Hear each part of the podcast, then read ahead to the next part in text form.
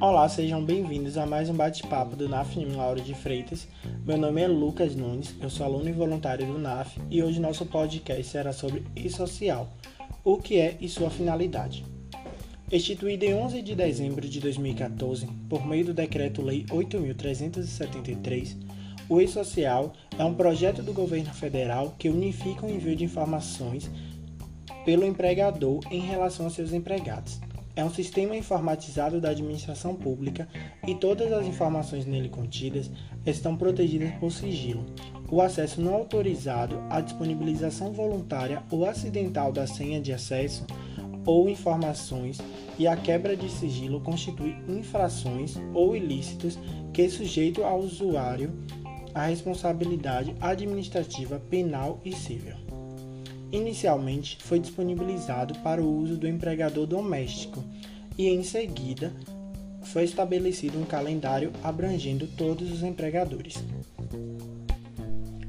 O e-social unifica as informações relativas aos trabalhadores, como vínculos, contribuições previdenciárias, folhas de pagamento, comunicações de acidente de trabalho, aviso prévio, escriturações fiscais e o FGTS.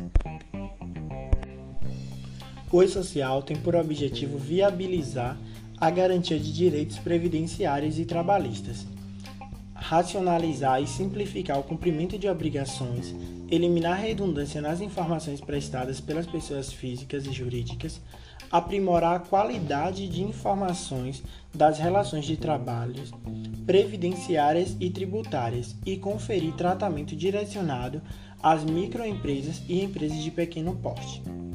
É isso, pessoal. Espero que tenham gostado. Esse foi mais um podcast do NAFNIM Lauro de Freitas. Ficamos por aqui. Um abraço.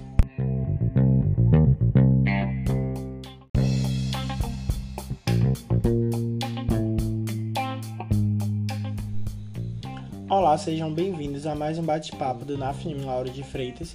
Meu nome é Lucas Nunes, eu sou aluno e voluntário do NAF e hoje nosso podcast será sobre e-social o que é e sua finalidade. Instituído em 11 de dezembro de 2014 por meio do Decreto-Lei 8.373, o E-Social é um projeto do governo federal que unifica o envio de informações pelo empregador em relação a seus empregados. É um sistema informatizado da administração pública e todas as informações nele contidas estão protegidas por sigilo, o acesso não autorizado, a disponibilização voluntária ou acidental da senha de acesso ou informações e a quebra de sigilo constitui infrações ou ilícitos que sujeitam ao usuário a responsabilidade administrativa, penal e civil. Inicialmente foi disponibilizado para o uso do empregador doméstico e, em seguida, foi estabelecido um calendário abrangendo todos os empregadores. O e-social unifica as informações relativas aos trabalhadores, como vínculos, contribuições previdenciárias, folhas de pagamento, comunicações de acidente de trabalho, aviso prévio, escriturações fiscais e o FGTS.